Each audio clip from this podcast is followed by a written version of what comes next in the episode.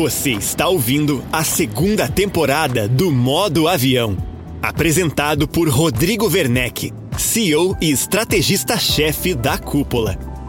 Este podcast é uma realização da Cúpula e Imob Report, com o apoio dos parceiros Quinto Andar, Quinto Cred, Imóvel Web, Rede Quinto Andar, Porto Bank, Crédito Real, Cred Aluga, Dash Mob, Tóquio Marine e TicPag.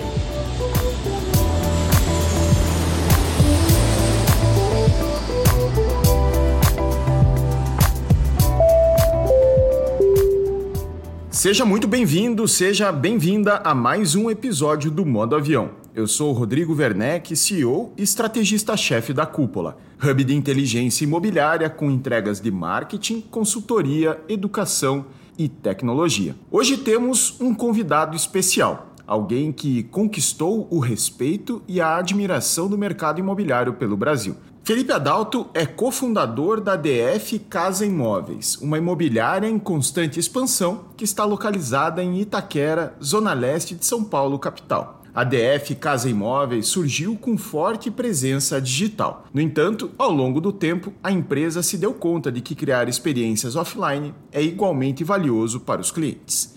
E quando falamos de clientes, incluímos também os corretores, que são considerados os primeiros clientes da imobiliária.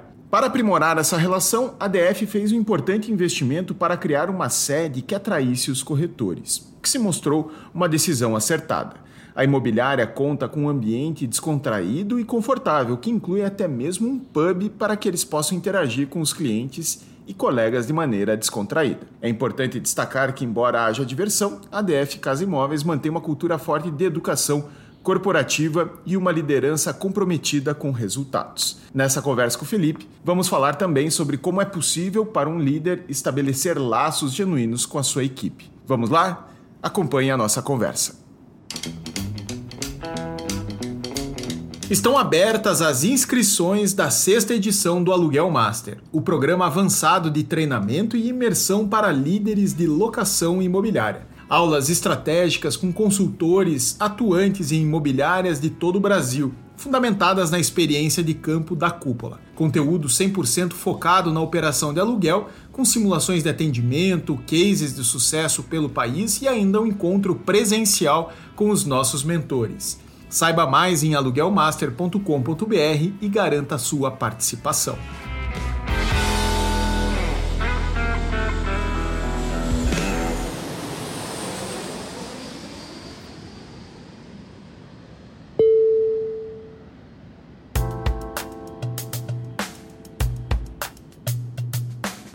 Felipe, seja muito bem-vindo ao Modo Avião. Grande satisfação receber o amigo aqui para contar um pouco da trajetória tua e da DF. Cara, eu tô muito feliz de estar aqui, obrigado. E vamos aí, vamos contar um pouquinho, vamos falar um pouquinho de mercado imobiliário. Sou fã do trabalho que vocês fazem e realmente, novamente dizendo, tô muito feliz de estar aqui. Maravilha, vamos, vamos, vamos contar a história aqui de uma das imobiliárias que eu mais admiro, líder de mercado em Itaquera, na zona leste de São Paulo, uma região, uma região muito rica pela perspectiva de gente, né? Uma Sim. região populada que sofreu muito, né? Eu imagino nesses anos ali em que a gente estava sem uma política habitacional adequada e hoje eu imagino que esteja renascendo, né? Com muitos lançamentos, enfim. Mas vamos começar pela tua trajetória. Me conta um pouquinho dos caminhos que te trouxeram até aqui. Cara, eu costumo brincar que geralmente ou uma pessoa que gosta muito de você, né? Ou um inimigo te fala que o mercado imobiliário é bom. E eu, felizmente, tive uma pessoa que, que gosto muito, que é meu irmão. E meu irmão sempre foi um espelho, assim, para mim, né? Meu irmão mais velho. Tanto na formação acadêmica, me formei em ciências contábeis porque ele me deu esse direcionamento. E um certo dia depois de me formar, Rodrigo, ele me ligou e falou assim: "Cara, tem algo muito bom aí para você que eu acho que faz sentido, dá para ganhar uma graninha aí, que é o Cresce". E eu vou te confessar que eu tinha a visão do corretor de imóveis como um senhor aposentado que estava ali buscando algo para completar a aposentadoria. Como eu confio muito no meu irmão, eu falei, pô, beleza.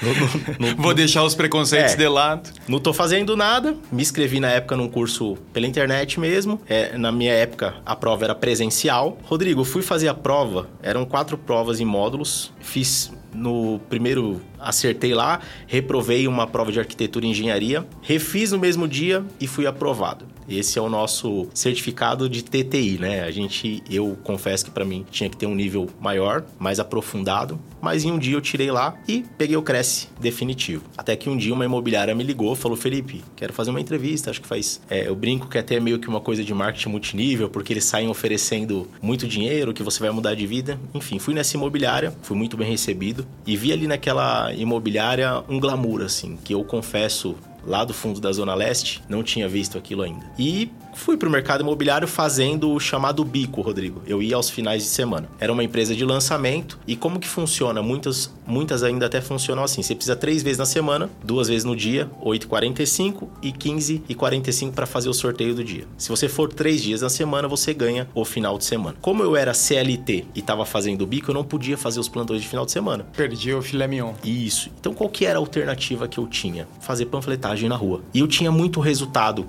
que a gente chama de indicação, né? Que aí o, o cliente vai com o panfletinho, chegando, ó, recebi isso daqui e eu tinha muito e resultado tava lá teu cartão, né? Tava lá Exato. teu telefone, teu nome. A etiqueta, né? A gente comprava etiqueta, eu lembro que os motoboys iam e entregavam lá mil etiquetas e eu tinha muito esse resultado. E aí o, o meu superintendente na época falou, Felipe, seus clientes estão na sua base de contato. E eu falei, cara, acho que faz sentido. Ele falou, mas para isso você precisa ligar para todo mundo falando que você agora é corretor de imóveis. E a gente se depara com algo que ainda muitas pessoas têm o preconceito de falar, cara, eu vou falar que eu sou corretor de imóveis. Eu falei, beleza, sou novo no mercado, vou falar o que estão fazendo. E minha primeira venda veio da onde, Rodrigo? No meu ciclo de amizade. E aí eu fiz uma venda, eu falei, cara, isso é para mim. Pedi as contas da onde eu tava e apostei 100% no mercado imobiliário. Só que aí eu fiquei seis meses no lançamento e eu não vendi nada. Meu Deus. Zerei, zerei. Bateu o arrependimento? cara, eu não me arrependi. Por quê? Eu sabia que eu tinha potencial, mas eu estava num mercado que não tinha direcionamento para o que precisa ser feito. Cara, eu trabalhei em grandes empresas, assim, aviação, banco, tecnologia. Então, eu via um nível de organização e de preocupação com treinamento. Quando eu entrei no mercado imobiliário, eu senti essa falta. Então, a gente ia muito pelo que o amigo te falava. Ah, o cara tem mais tempo aqui, então eu vou fazer o que ele tá falando. Só que a gente via que era um direcionamento que ninguém tinha uma métrica de resultado. E aí, cara, eu falei, eu tô no mercado muito bom, gosto, mas eu preciso tomar uma decisão. E aí foi onde a gente trabalhava um perfil de imóvel que era para o investidor. A comunicação era assim, eu queria vender a laje, esse tipo de coisa para o investidor alugar. E eram imóveis ali de 600, 700 mil, onde o valor do aluguel a gente estava falando de 2 mil, 2.500 reais. E eu comecei a olhar para um outro cenário que com o mesmo valor, o cara comprava dois, três imóveis e tinha uma rentabilidade de aluguel muito maior. Falei, cara, ou eu tô no lugar errado, ou o investidor não tá entendendo este mercado. E aí foi onde eu fui trabalhar em Itaquera, que era onde eu, onde eu moro ainda, e enxerguei um outro mercado. Fui para uma imobiliária de terceiros, e aí em um mês eu comecei a ter resultados. E aí foi a minha virada de chave no mercado imobiliário. Era um peixe fora d'água. Sim. Que de repente encontrou o seu oceano. Sim. E aí quando eu entrei nessa imobiliária, Rodrigo, olha que interessante tinha na época uns 25 corretores. E eu fiz uma análise, quem são os primeiros? O que, que eles fazem? Qual que é o perfil desses corretores? Eu falei, cara, eu de vez de brigar com os leões, eu vou alimentar os leões. E aí foi onde eu fui para me especializar em captação de imóvel. E aí foi onde eu tive o convite depois de quase um ano do meu sócio Denis Brito para abrir a DF Casa Imóveis. Ou seja, a captação foi a tua estratégia de rampagem mesmo dentro do mercado, que é uma dica valiosíssima para todo mundo que está começando, né? Tem os imóveis e as oportunidades virão, né? as oportunidades de negócio vão acontecer. Eu acho que a, o negócio imobiliário ele começa na captação do imóvel. E algo que eu gosto muito, Rodrigo, é sempre pensar nos motivos pelos quais as pessoas estão vendendo o imóvel, né? O porquê que você está vendendo. A família cresceu ou separou. Quando você entende ali, você já começa a criar criar oportunidade de venda, né? Quando você olha com o proprietário, ele é o lead que você está esperando, você trabalha a venda do imóvel dele, já cria o relacionamento e você consegue vender o imóvel para ele. Então, para mim, a captação é a alma do negócio. Muitos corretores e donos imobiliária que eu, que eu conheço e, e admiro dizem, né, que gostam de perguntar, inclusive, a esse vendedor o que fez ele comprar aquele imóvel. O que ele enxergou naquele imóvel que fez tanto sentido para ele? Porque geralmente essa visão é única, é Sim. é de quem está lá dentro e possivelmente é esse argumento que vai convencer o próximo comprador, né? Também, você entender a história do imóvel, né? Os motivos ali. E também a pergunta de você entender o que você busca no imóvel que você não tem no seu imóvel hoje. Que é onde você começa a clarear essa visão na busca do outro imóvel. Eu gosto muito dessa ideia, Rodrigo. Você está vendendo um imóvel, eu já começo a fazer a busca do outro imóvel que a pessoa quer. Conectando uma nova transação, não será um único negócio. Né? Existem estudos que diz que a pessoa, até para toma, tomar, ó, eu quero um imóvel, até eu tomar a decisão são seis meses ali. E esse período ela encontra cinco corretores no meio do caminho. Se eu estou fazendo a captação do imóvel, se eu, me, se eu me preocupo em entender os motivos da venda e o motivo da futura compra, eu começo a tá sozinho para esse cliente. Você eu não dou espaço. Frente, né? Eu não dou espaço para ele procurar outro profissional. Então eu volto a afirmar, para mim a captação é a alma do negócio. Perfeito. E aí você decidiu empreender a convite do Denis, né, teu sócio. Vocês decidiram abrir a imobiliária. Qual foi a estratégia para vocês de largada desse projeto? Só mais uma imobiliária? O que, que vocês decidiram fazer de diferente? Cara, aí que foi o legal, né? Primeiro que o nome foi muito criativo. Confesso que se fosse hoje não chamaria DF porque confunde muito com o Distrito Federal. A gente recebe currículos de corretores de lá para você ter ideia, né? Eu mas, imagino. É, mas aquela coisa assim, cara, é, sem preparo, não tínhamos preparo, tínhamos vontade. Eu acredito que dentro dessa jornada o Denis foi até mais maluco do que eu. O Denis era top de vendas na imobiliária. E eu não vi naquele momento por qual motivo. Cara, por que, que você me chamou? Por que eu? Porque na linguagem dele eu completava ele. Eu era um bom captador e ele era o um bom vendedor. Então as peças se juntavam. A nossa ideia como DF era sermos dois consultores. Cara, eu e você a gente vai fazer algo diferente. Tem algo que a gente apostou, Rodrigo, que hoje a gente ainda briga para quebrar porque foi até uma cultura da empresa que a gente trouxe e que hoje a gente precisa forçar a mudança, que é a questão a gente focou 100% no digital. Então hoje a gente entende que placa dá muito resultado, mas foi uma cultura que eu e o Denis criamos de que vamos apostar no digital e hoje a gente precisa fazer essa virada de chave com placa. Então é uma cultura que a gente vem quebrando, que foi uma cultura que a gente implantou. E foi eu e o Denis, só que a gente começou a pegar muitos corretores que queriam trabalhar com a gente. Cara, quero trabalhar com vocês, quero trabalhar com vocês. Quando a gente viu, a gente tinha uma equipe de 12 pessoas pedindo para trabalhar conosco. Então foi o um momento de virada de chave, a gente falou, ó, a gente vai deixar de ser corretor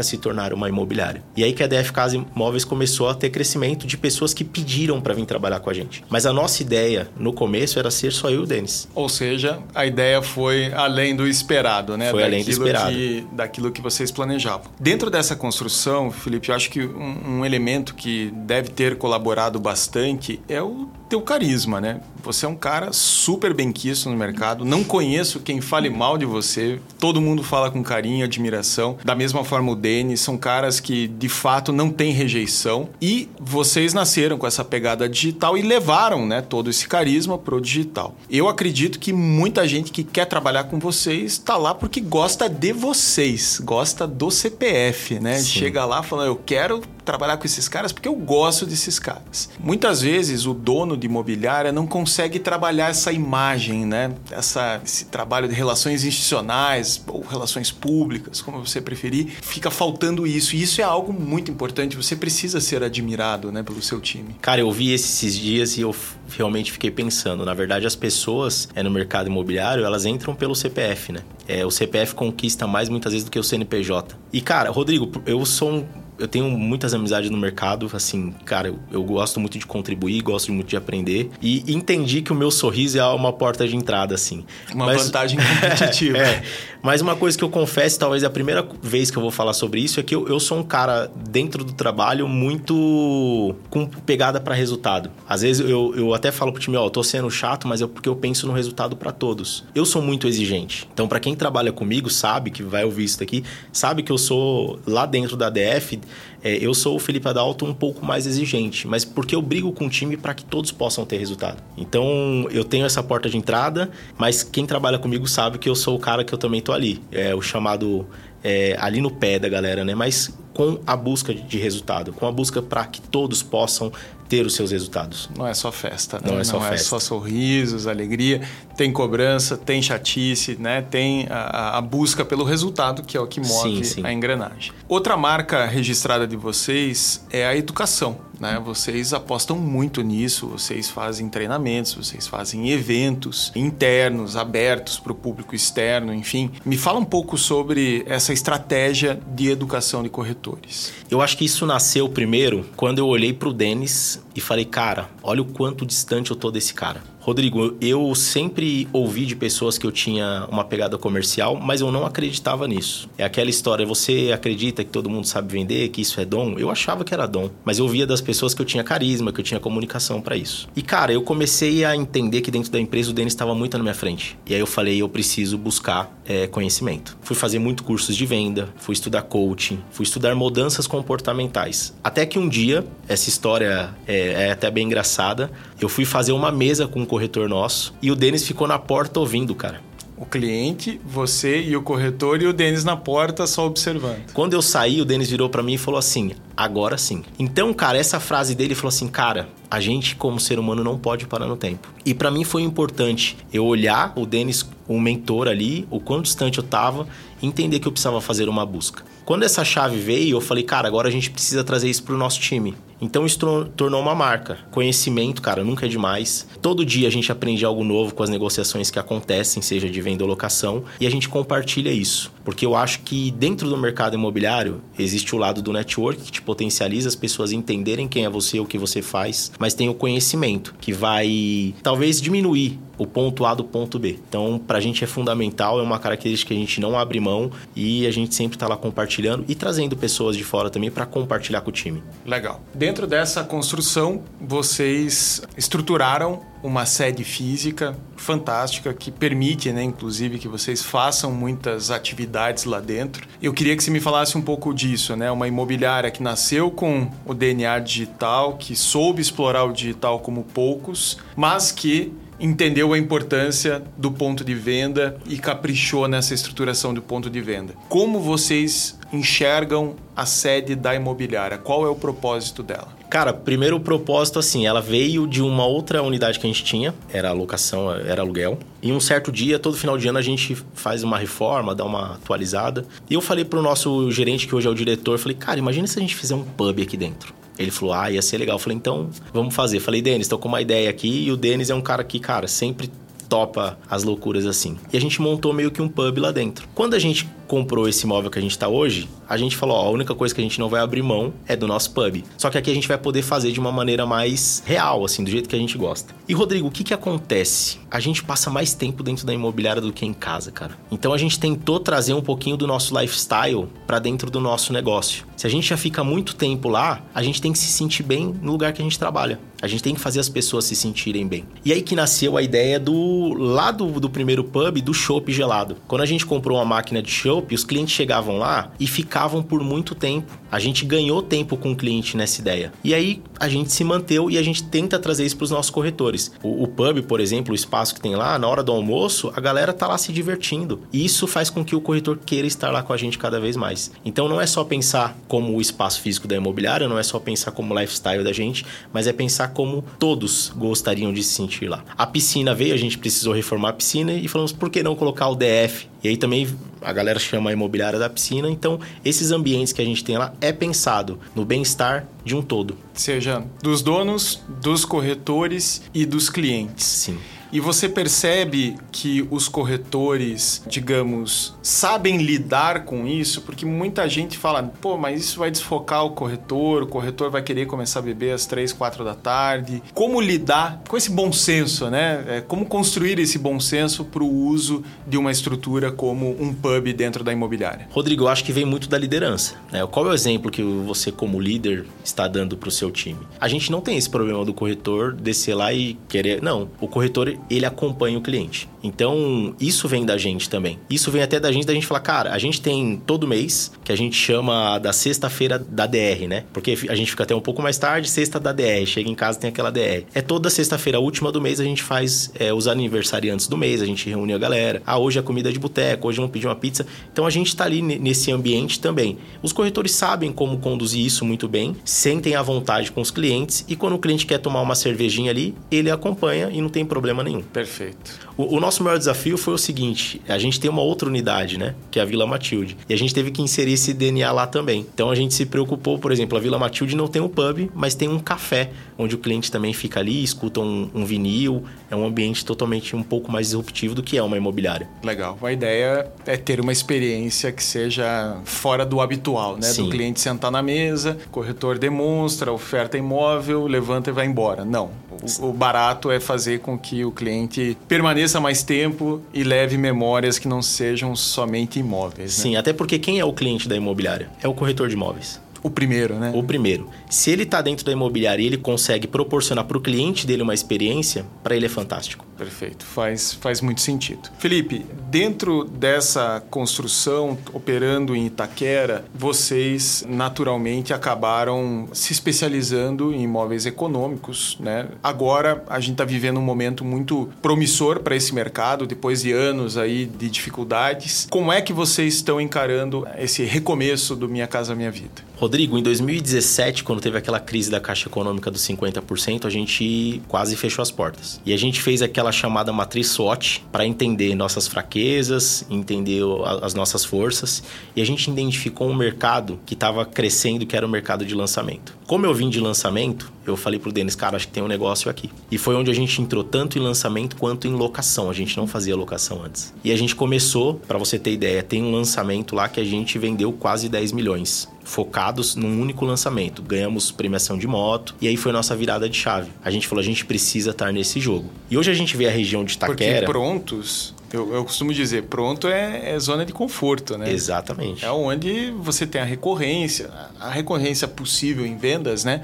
Mas é um mercado que gira continuamente. Lançamento, o jogo é mais Mais agressivo. violento, né? E assim, a gente começou a vender para uma galera que tem na base de contatos de qualquer corretor, que tem na base de contatos de imobiliária que tá. A gente vai fazer 10 anos, você sabe a média de lead gerado numa imobiliária, você entende o quanto a gente tem na base que a gente começou a trabalhar isso e tirou essas vendas da nossa própria base, sem fazer campanha, sem fazer nada. Então a gente viu um novo mercado potencial e a gente começou a vender muito lançamento. Foi aí uma mudança pra gente, foi a virada de chave pra gente sair do fundo que a gente estava pra gente fazer essa nova reconstrução. E hoje você pega o Extremo Leste, cara, é muito lançamento, é muito lançamento. Vocês têm hoje um time dedicado a lançamentos ou o time que vende prontos também a- acaba fazendo as vendas de lançamentos? A gente já teve uma operação, uma gerência específica para lançamentos. Teve alguns pontos que a gente precisou reajustar e entender o que o foco precisava ser os corretores conseguirem vender. Porque pensa assim, Rodrigo, a gente recebe um cliente que para ele fica desafiador comprar um imóvel pronto. Se eu não souber trabalhar esse cara para ele comprar um imóvel na planta, eu perco esse cliente. Então a gente precisou dentro da nossa é jornada de mesmo, educação e ensinar como que você vende um imóvel na planta independente do cliente. Esse desafio para mim, ele é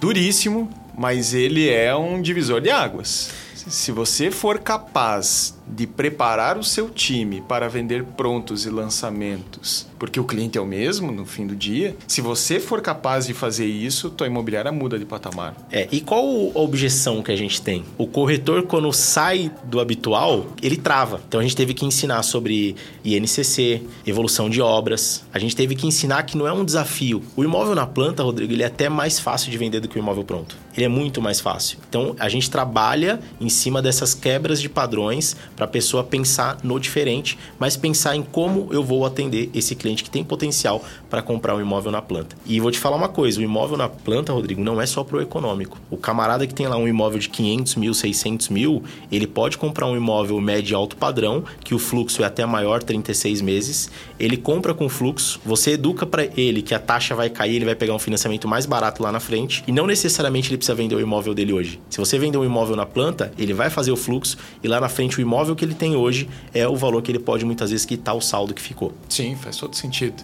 Agora, o grande desafio, eu conversava sobre isso com o nosso amigo Luiz Richichian, lá da Mirante, o Capitão. capitão. O capitão me falava, Rodrigo, nós temos que preparar esses corretores para vender prontos. Porque o grande ativo, né, o, o capitão falava, o grande ativo da imobiliária não é a sede, não é o sistema, não é a marca. O grande ativo da imobiliária é a sua base de clientes. Sim. clientes da locação, clientes que já compraram contigo, clientes que já visitaram contigo e que você tem informações sobre a demanda. Quando o incorporador vem buscar uma parceria com uma imobiliária, é isso que ele está buscando. Ele não está buscando a tua inteligência de marketing. Marketing ele faz. Sim. Ele tem, ele contrata, dinheiro tá não verba. falta para ele, já está na planilha dele lá. Agora, essa base né, que foi construída a partir do momento que você fincou a bandeira lá da DF em Itaquera, que as pessoas passaram a ter relações contigo. Esse é o principal ativo. Ativo que muitas vezes está lá esquecido dentro do CRM. Como despertar os corretores para essa percepção? Eu acho que assim, ó, primeiramente é, é como despertar o incorporador para essa percepção, né? A gente tem um incorporador que muitas vezes, Rodrigo, não faz o estudo de mercado e lança o produto que ele acha que é mais viável. Ele não procura as imobiliárias ao redor do produto porque ela tem a base de cliente que vai comprar o produto dele. E a gente já começa aquela coisa de assim, ah, eu lancei um produto e as imobiliárias não vendem. Uma espiral de desconfiança. É, o corretor ele precisa fazer uma análise mais estratégia do negócio dele. Quando ele é corretor, corretor ele é uma empresa, independente do debaixo do guarda-chuva que ele tá. Ele precisa entender a estratégia dele. Ó, locação nível Brasil, hoje a gente parte de R$ 1.500, preço médio nível Brasil. O, o camarada para alugar um imóvel, muitas vezes é mais difícil aprovar na garantia do que um financiamento. A análise é mais rígida. Então, se ele conseguiu aprovar nas garantias, ele já tem uma chance de ter um financiamento aprovado. R$ 1.500 ele compra um imóvel econômico em qualquer lugar. Então, você que tem uma carteira de locação, você tem o cliente para comprar um imóvel econômico. A questão é, se o corretor não enxerga isso, se o dono da imobiliária não enxerga isso, o concorrente vai enxergar. E ele vai vender para o cliente que está dentro da sua carteira. Perfeito. Vocês conseguem fazer esse cruzamento de, de operações dentro da, da DF, trazer clientes do aluguel para comprar? Sim, a gente trabalha muito isso. Hoje a gente tem um histórico que o nosso cliente ele sai em 12 meses, né? Na locação. Na locação. Então a gente começa um período antes agora a ativar e-mail marketing, algumas ações de marketing para levantar interesse desse cliente. Aí a gente tem lá, cara, tem interesse em comprar? Preencher um formulário, ele já vai para a equipe de vendas. Sim, porque com essa avalanche de lançamentos no, no, na Zona Leste, alguém vai bater na porta dele, né? Sim. É questão de tempo. Que seja você o primeiro, porque você sabe, inclusive, o telefone dele, né? Você já sabe até as contas, quanto que o cara paga de água e luz. E você sabe que ele atende a tua ligação, porque Exatamente. é a imobiliária ligando, que, onde ele aluga o imóvel. E muitas vezes, Rodrigo, você começa a pegar um perfil de cliente interessante, que ele tá dentro das construtoras hoje, que é o camarada, o casal ali que ele vai comprar e não é para ele morar, é para ele investir, para ele colocar alguém para pagar o aluguel para ele e gerar patrimônio para ele. Entendi. Agora eu te pergunto, as incorporadoras estão preparadas para essa conversa? Eu acredito que não. Não valorizam esse tipo Porque de eu, trabalho? eu, o que eu vejo em muitas, não são todas, é que é o que eu falei, elas fazem um produto pensando no que elas acham que vende. Não Entendi. existe uma comunicação É com necessidade, desalinhado. quem vai vender e o que essa pessoa que vai vender tem de experiência para me falar o que eu devo construir aqui. Então ela solta o produto e ela coloca a esperança na imobiliária e coloca não só a esperança, ela coloca a culpa também. Entendi. Sim, aí você não consegue contornar problemas incontornáveis, né? Aquelas objeções clássicas que o projeto não conseguiu antever. Você acaba carregando, né? Sim, e aí fica aquela briga, né? O fardo. É a incorporadora, é a imobiliária, é o corretor, é o marketing, e aí vira uma briga que poderia ter acabado quando? Num estudo de mercado para fazer um produto perfeito e dentro das necessidades da comunidade. Perfeito.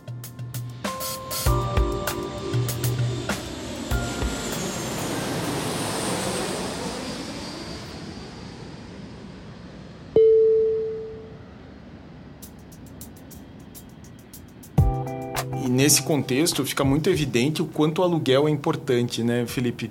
Vocês estão colocando uma energia grande nisso, né? Eu Sim. lembro quando a gente se conheceu, eu lembro que tua carteira ainda era pequena, depois você me atuali- atualizou sobre números. Vocês estão conseguindo rampar isso? Como é que vocês estão organizando isso? Dentro da, da imobiliária tem uma pessoa que fica ah, com essa gestão dedicada? Como é que vocês se dividem para fazer essa aceleração do aluguel? Hoje a gente tem nosso diretor, que o foco dele é cuidar da gerência de venda de ambas unidades. A gente está abrindo mais uma unidade agora. E ele também fica focado na parte de locação. Então hoje a gente tem o time administrativo, tem o time comercial e tem o diretor que cuida mais próximo dessa equipe. E eu e o Denis também estamos bem ativos ali em construção de processo. Processo, você sabe que é muito importante. Quando a gente fala de locação, Rodrigo, a carteira aumenta, o processo muda. E é algo que você tem que estar muito próximo. Sinistro é muito complicado. Sinistro mexe muito com o emocional do, da parte administrativa. Então você tem que estar tá em cima, você tem que estar tá entendendo como todos os dias você pode melhorar o seu processo para ter menos impactos negativos. E locação, cara, é a imobiliária que não faz, ela precisa olhar para isso. É fluxo de caixa, é você entender quais decisões você pode tomar baseado no que você já tem de previsão de recebimento. Quando a gente faz só vendas, você não tem um fluxo de caixa previsível. Ah, Felipe, mas eu vendi, tá, só que a sua assinatura de hoje ela pode ser mudada para outra semana. Se mudou, muda o dia que cai o dinheiro no seu caixa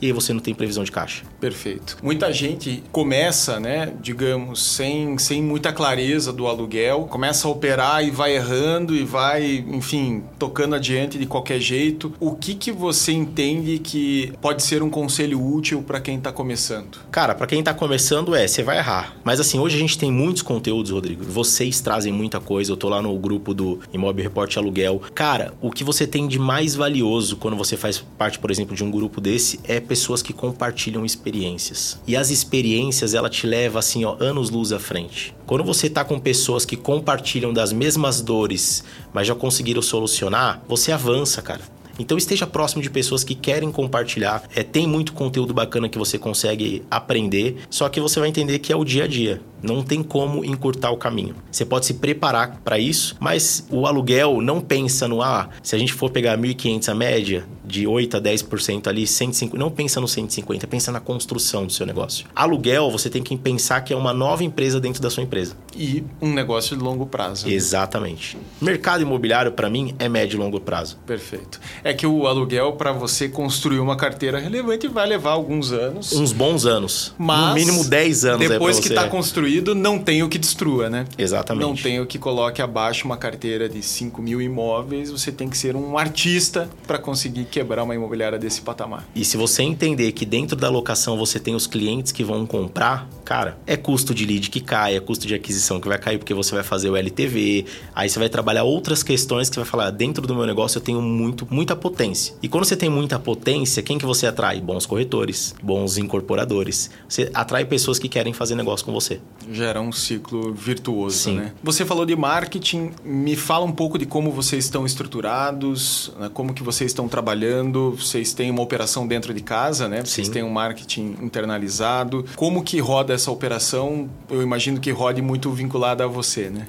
Cara, eu em 2014 eu comecei a estudar essa coisa do marketing digital, né? Eu me aprofundei, eu fiz duas formações de marketing para entender um pouco mais sobre SEO, sobre como poderíamos potencializar nosso site, que para mim é o nosso terreno, então eu tenho que valorizar o que é o nosso terreno. E dentro disso eu comecei a criar equipe. Hoje a gente tem uma equipe lá dentro, né, que fazem parte do marketing da DF, cuidam de toda essa estrutura e hoje está muito mais na mão desse setor de marketing, que é um setor que tem muita competência para isso. Eu saí um pouco dessa essa parte do marketing, porque hoje eu estou muito mais na parte de processos, planejamento, e aí o marketing é tocado com excelência pelo nosso departamento que está lá dentro. Perfeito. E hoje o que, que vocês estão fazendo de diferente? Cara, de diferente a gente tem pensado muito, Rodrigo, no offline. Eu digo que hoje o offline ele é o mar azul. Porque o online ele, ele se tornou mais cômodo, a pessoa fica mais tempo no ar-condicionado. Só que o cliente, para a gente sair daqueles cinco clientes que o, que o, daqueles cinco corretores que o cliente tem impacto, falei, vamos para rua, vamos pegar o cara na hora do almoço dele. Então a gente tem feito material de rua,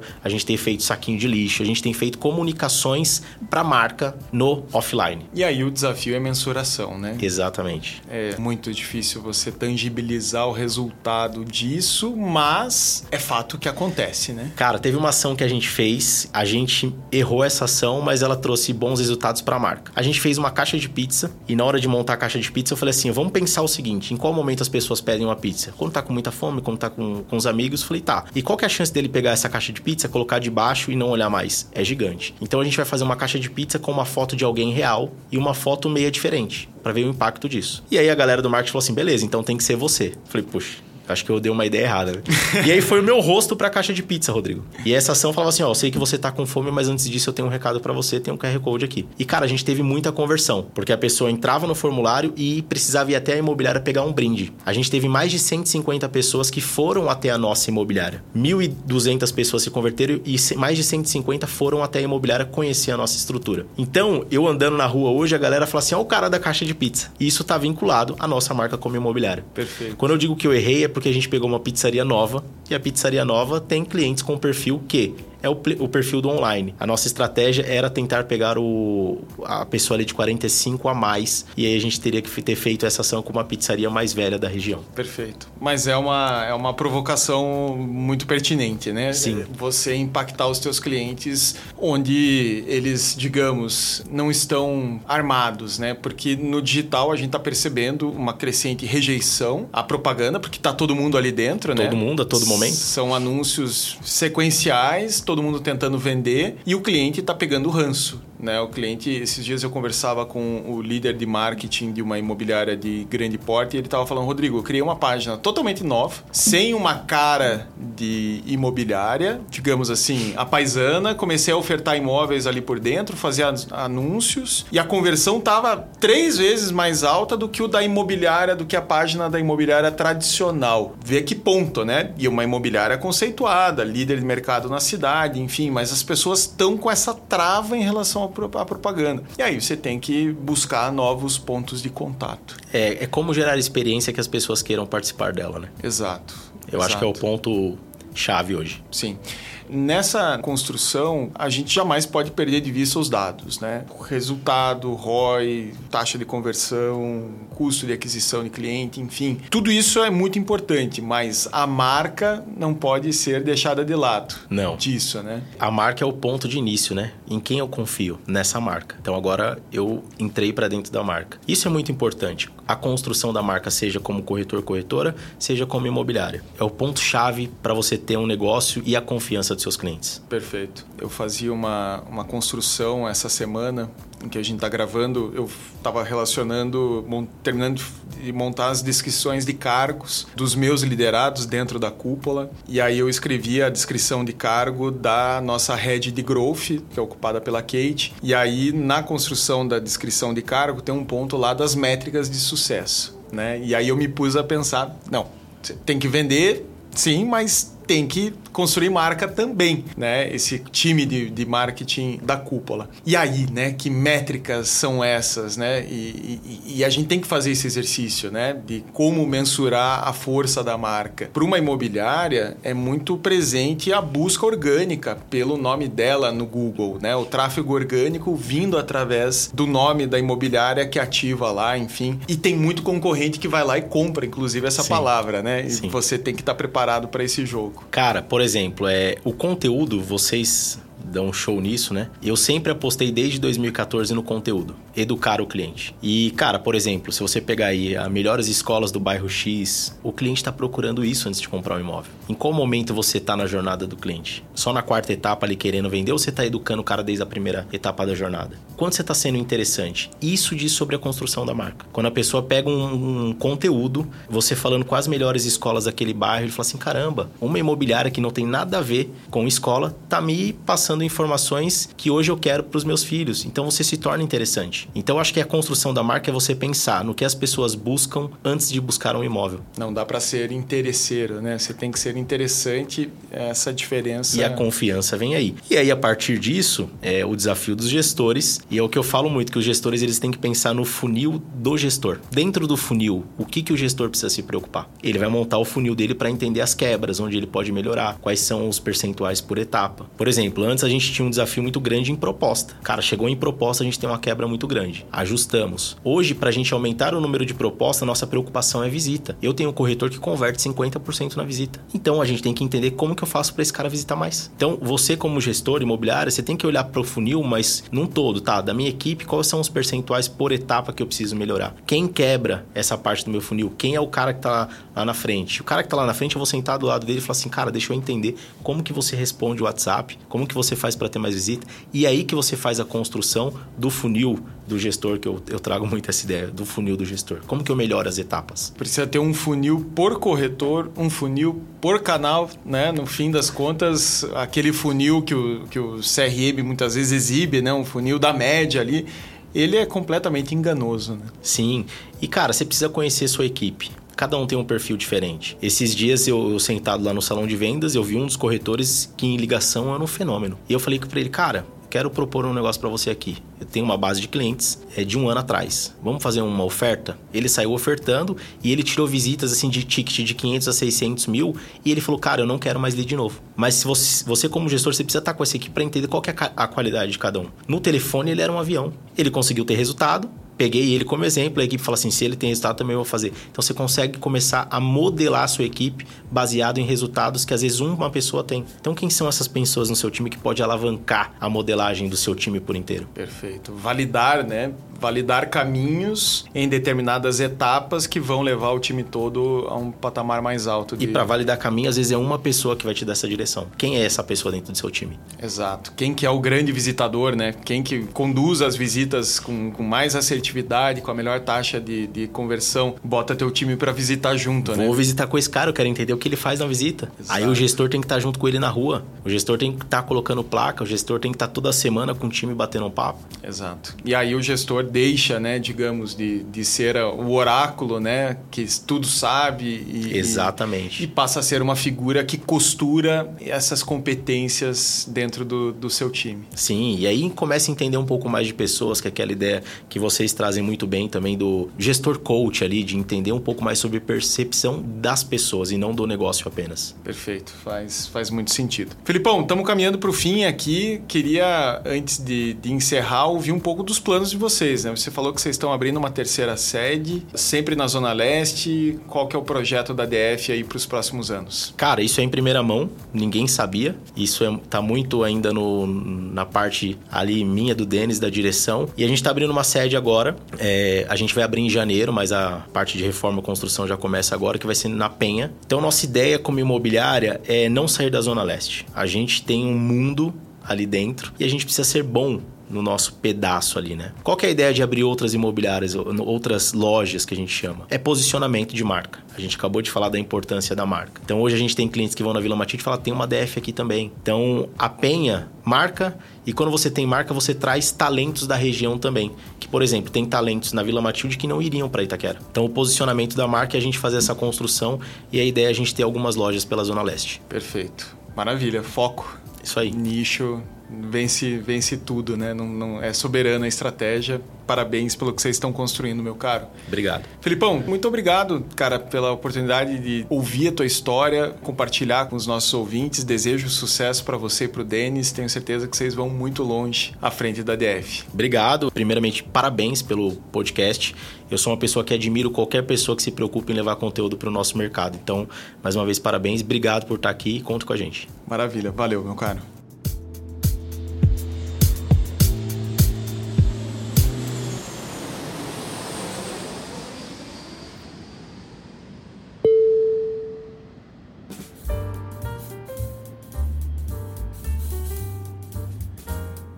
Durante a nossa conversa, destacamos a importância de manter os colaboradores satisfeitos, pois a realização de metas está diretamente ligada à felicidade da equipe. Nesse sentido, a DF Casa Imóveis fez avanços significativos até mesmo em suas lojas físicas para garantir o conforto daqueles que as frequentam. Para discutir a relevância de proporcionar uma experiência completa no ambiente presencial, eu convido agora a Kate Marks, diretora de Growth da Cúpula. Ela compartilha conosco as suas perspectivas e insights sobre como uma experiência presencial bem-sucedida pode ser um diferencial no mercado imobiliário quero abordar um tópico fundamental para o sucesso das imobiliárias: a importância da sede física e as possibilidades de personalização. Muitos argumentam que, em tempos de tecnologia avançada, a presença física se tornou dispensável. Mas será que essa é realmente a verdade? É inegável que a tecnologia revolucionou o setor imobiliário, mas a personalização da sede física pode ser um diferencial incrível. Neste episódio do Modo Avião, ouvimos sobre a história da DF Casa, que criou um ambiente acolhedor e único para seus clientes, incluindo um pub dentro da imobiliária. Eles entenderam que um espaço personalizado gera conexões muito mais fortes e que essa abordagem tem impactado positivamente o relacionamento com os clientes. Além da personalização, imobiliárias inovadoras estão criando espaços multifuncionais dentro de suas sedes para fortalecer o relacionamento com corretores e clientes. Vamos pegar a Infinity de Torres, lá no Rio Grande do Sul, parceira da Cúpula, como exemplo eles não são apenas uma imobiliária, mas sim oferecem experiências, com um espaço para eventos, música ao vivo e até um forno a lenha para assar pizzas, demonstram como a criatividade pode melhorar a relação com equipes, parceiros e clientes. A Infinity de Torres não só vende imóveis, mas também proporciona experiências memoráveis. Seus eventos e espaços diferenciados elevam a experiência do cliente a um nível totalmente novo, criando laços mais fortes e gerando um boca a boca super positivo. Em resumo, a presença física da imobiliária está longe de ser obsoleta. A personalização da sede e a criação de espaços multifuncionais demonstram que a inovação pode fortalecer o relacionamento com clientes, parceiros e corretores. Além disso, é importante ressaltar que o investimento na sede física é também um investimento em branding. A criação de uma sede única e acolhedora ajuda a construir autoridade no mercado e fortalece a identidade da imobiliária. Isso não apenas atrai novos clientes, mas também contribui para a fidelização dos clientes internos, ou seja, para a sua equipe, que é fundamental para o sucesso do negócio. Portanto, nosso apelo aqui é simples: invistam na experiência, na criatividade e na personalização, e compreendam que o investimento na sede física é um passo estratégico para o sucesso a longo prazo.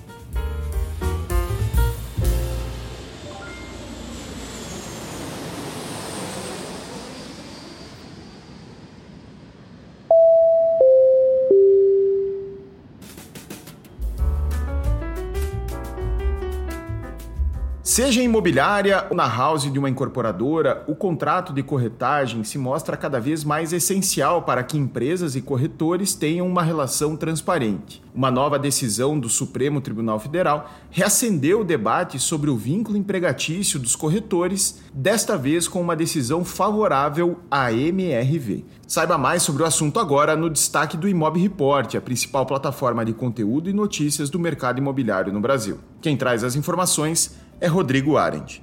Já falamos por aqui sobre a importância do contrato de corretagem para que imobiliárias, houses e corretores de imóveis tenham uma relação de trabalho bastante clara. Isso ficou evidente, mais uma vez, em decisão tomada pelo STF, frente ao caso de um corretor de imóveis de Porto Alegre que alegava a existência de vínculo de emprego durante o período em que atuou na construtora MRV entre 2014 e 2018. Em primeira instância, o pedido foi julgado procedente pelo Tribunal Regional do Trabalho da Quarta Região região. Porém, a MRV levou o assunto ao Supremo e alegou a existência do contrato de corretagem, o que provocou a revisão da decisão do TRT e afastou o vínculo empregatício. Especialistas ouvidos pelo Imob Report afirmam que, por não se tratar de um tema simples, o reconhecimento do vínculo de emprego acaba por ser analisado de acordo com as peculiaridades de cada caso. Ou seja, um detalhe pode fazer toda a diferença na formação da convicção do magistrado. E é aí que a atenção precisa ser redobrada para evitar dores de cabeça. Confira este e outros temas de destaque do mercado imobiliário em nosso portal, o.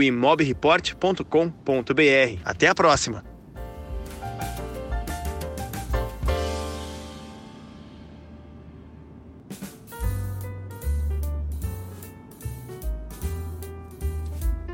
E vamos atualizar os temas que estão movimentando o mercado através do Imob Premium, assinatura com conteúdos exclusivos de aluguel e vendas do Imob Report. Confira com os jornalistas Carlos Simon e Fernanda Bertonha. Olá, Rodrigo. Olá, ouvintes do Modo Avião. A vistoria no imóvel alugado é um dos momentos mais delicados da jornada da locação. Uma vistoria mal feita pode provocar problemas como cobranças injustas, a vacância maior do imóvel e até conflitos judiciais. Para reduzir os desgastes na desocupação do imóvel, surgiu o conceito da vistoria humanizada, que prega uma abordagem mais empática e respeitosa dos vistoriadores junto aos clientes. O Imóvel Aluguel compartilha na edição dessa semana as sugestões da própria criadora da vistoria humanizada. Para saber em detalhes, torne-se um assinante do Imóvel Aluguel a principal comunidade de gestores de locação do país. E agora a Fernanda Bertonha traz para nós o tema da vez no Imob Vendas. Um abraço. De senso de pertencimento ao uso de tecnologia como reter bons corretores em sua imobiliária. O fato é que toda imobiliária já recebeu corretores bons, medianos e fracos, mas nem sempre ela consegue manter os melhores dentro de suas fileiras. Afinal, o que pode justificar a diferença expressiva de performance? E onde a imobiliária pode estar pecando na hora de reter os talentos e amplificar as qualidades deste corretor? Isso é o que respondemos na edição 57 do Imob Vendas. Para produzi-la, conversamos com o consultor Daniel Claudino, que conheceu por dentro a operação de mais de 200 imobiliárias ao longo de 17 anos neste mercado. E também com gestores de duas imobiliárias que vêm fazendo um trabalho valioso neste sentido. O Hub Nogueira Corretores de Imóveis, de Recife, e a Mirante Imobiliária, de São Paulo. Para conferir os insights das edições mais atuais do Imob Vendas e do Imob Aluguel, é só acessar o premium.imobreport.com.br. Esperamos vocês por lá!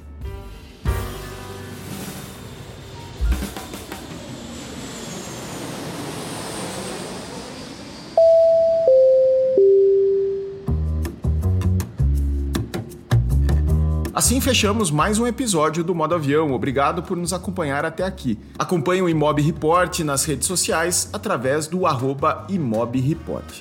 Muito obrigado e até a próxima. Você acabou de ouvir o podcast Modo Avião, apresentado por Rodrigo Werneck. Roteiro de Rodrigo Werneck. Edição por Dice Masters Podcasts e Multimídia. Voz nas vinhetas e spots, Rodrigo Arende. Projeto gráfico, Alexandre Lemos. Realização, Imob Report e Cúpula.